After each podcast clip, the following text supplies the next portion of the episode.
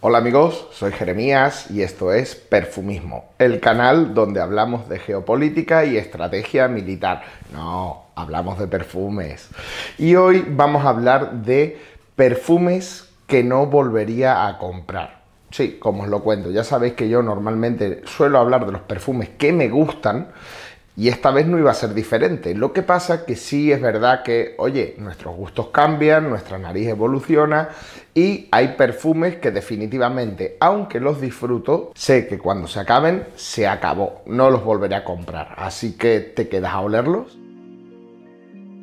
Como os decía, hoy vamos a hablar de perfumes que no volveré a comprar. Y sí, ya os decía, no es porque no me gusten, no es porque no los disfrute, pero sí más que nada por una serie de razones que os explicaré con cada uno de ellos.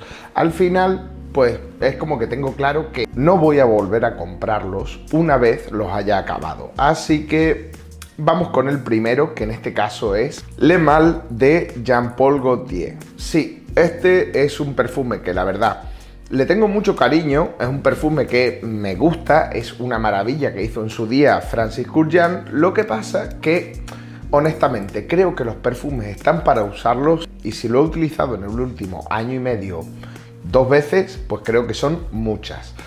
¿Por qué? Pues veréis, pues porque más allá de las pruebas, al final sí es un perfume que me gusta, pero no acabo identificándome con él. Es un poco lo que me he dado cuenta. Así que probablemente cuando se gaste esta botella, que creo que tardaré tiempo en gastarla, pues no habrá reposición. El siguiente, eh, que tampoco tendrá reposición, va a ser en este caso una creación de Alberto Morillas que sí he disfrutado muchísimo, pero me he aburrido. Os estoy hablando de Bulgare Men in Black, un perfume que sí es elegante, es seductor, es varonil lo tiene todo, pero los gustos cambian y ya os digo, al final mm, ya me he saturado un poco de él. Creo que hay otras cosas que me gustan más, que quizás evolucionen mejor, es decir, en definitiva, el caso es que me queda poquito de este y tal como se acabe, no habrá más. Pero mirad, en el número 3 es un ejemplo paradójico. ¿Por qué? Porque sí, es un perfume que me encanta, pero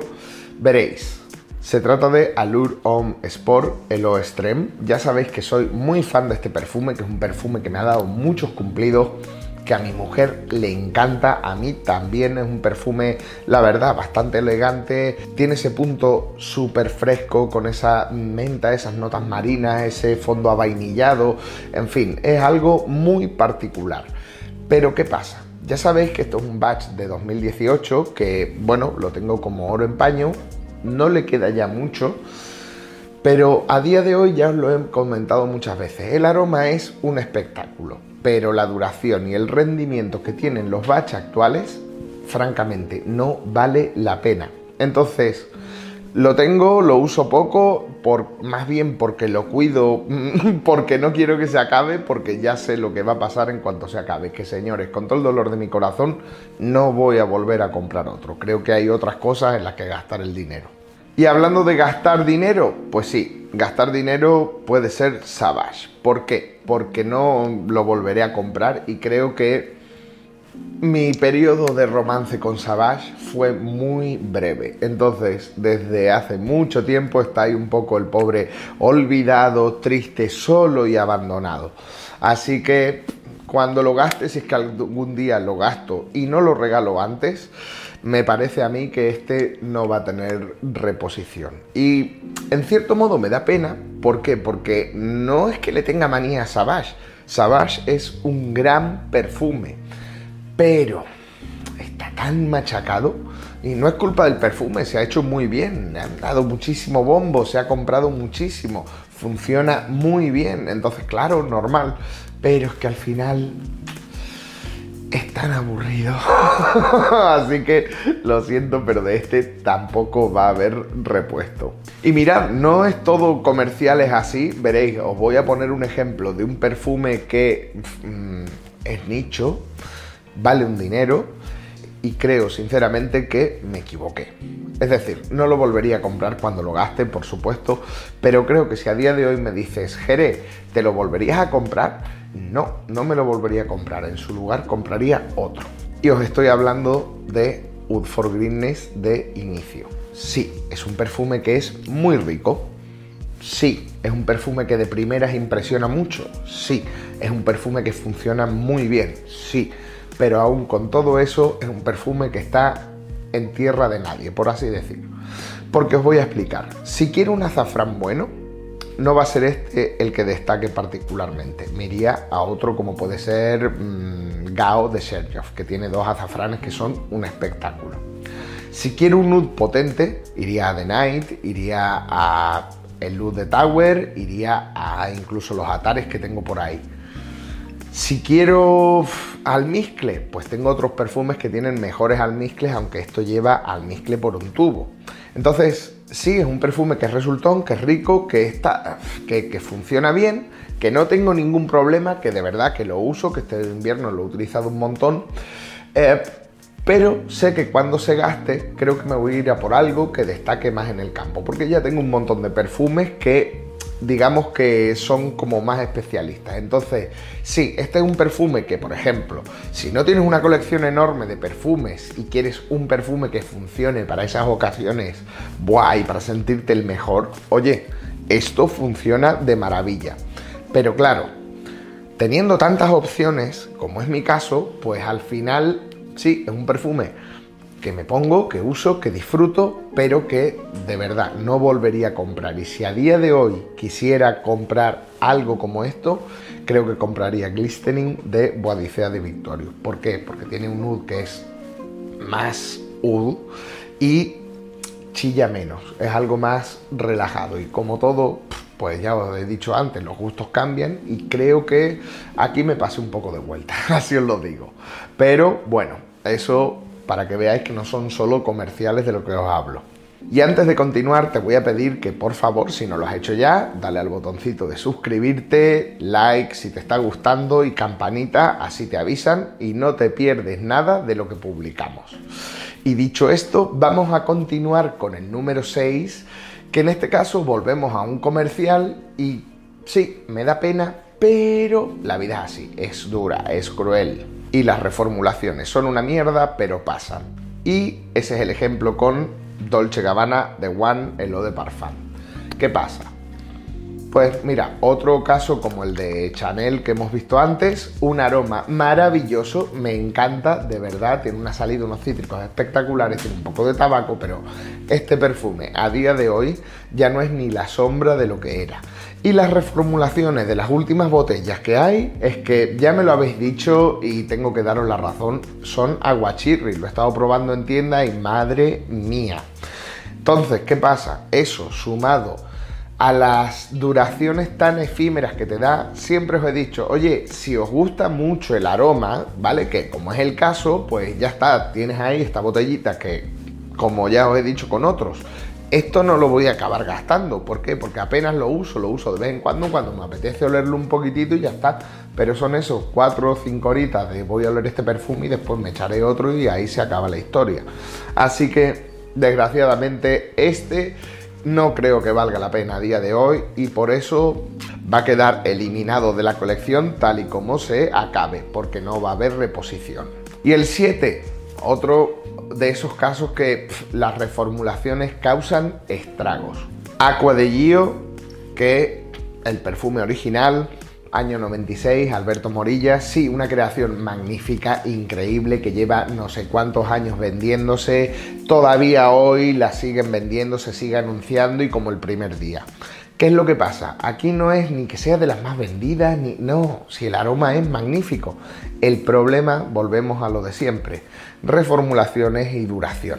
Duración, oye, mira, si la, si la conseguís muy barata, vuelvo a decirlo, no pasa nada, pues mira, si os gusta mucho el aroma, vais a tener un ratito, os echáis un Dican, os reaplicáis por ahí en cuantito podáis y listo.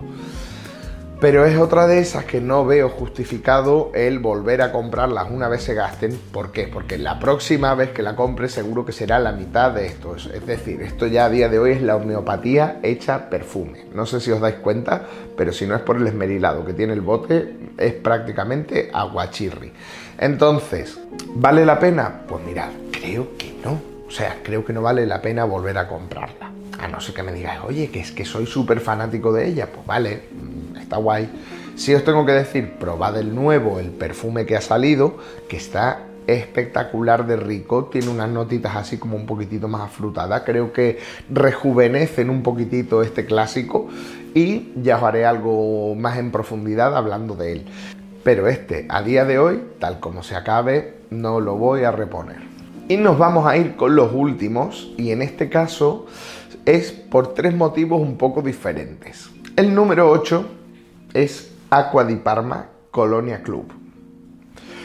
¿Qué pasa con este perfume? Bueno, veréis. Es un perfume que a mí me encanta, que es verde, que es fresco, elegancia italiana llevada al extremo, pero para el ámbito más primaveral, más, mm, digamos, sport, ¿vale? Sport elegante, así lo veo yo este perfume.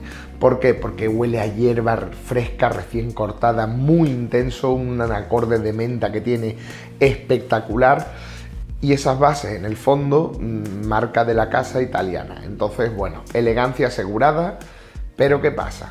Que este perfume me da urticaria.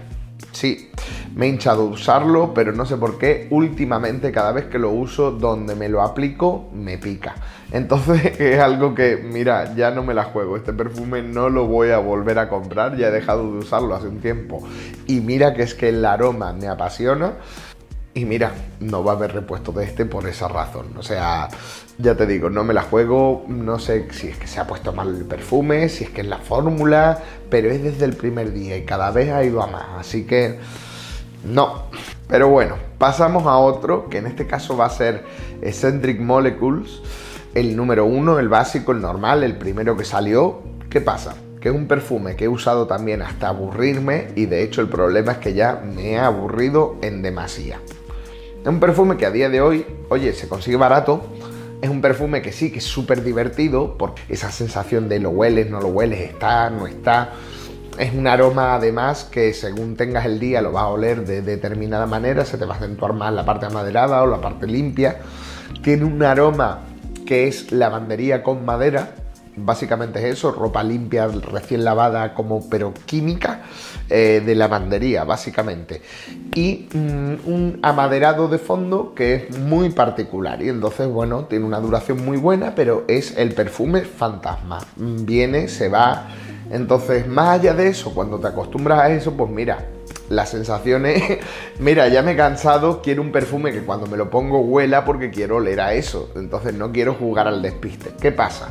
Pues como veis, mirad cómo está el bote, se ha utilizado, pero ya estoy un poco aburrido. Entonces, como me aburre, no lo utilizo, mm, creo que voy a tardar en gastarlo y cuando lo gaste os aseguro que me pienso comprar otra cosa que le voy a sacar más provecho que esto. Ojo, que lo recalco, que esto no quiere decir que estos perfumes sean malos, no me gusten, no, no, no, en absoluto, son perfumes que son geniales, que han tenido su momento para mí, dentro de mi colección los he disfrutado como el que más y de vez en cuando todavía les pego un, tiento. Pero sé que, oye, que es que hay que ir haciéndole hueco a otros perfumes, vendrán más novedades, esto es infinito, así que no se renovarán, sencillamente. Vamos a hablar para terminar de un perfume de Tom Ford que no es ni más ni menos que Woodwood y señores, Woodwood, eh, ¿cómo lo digo?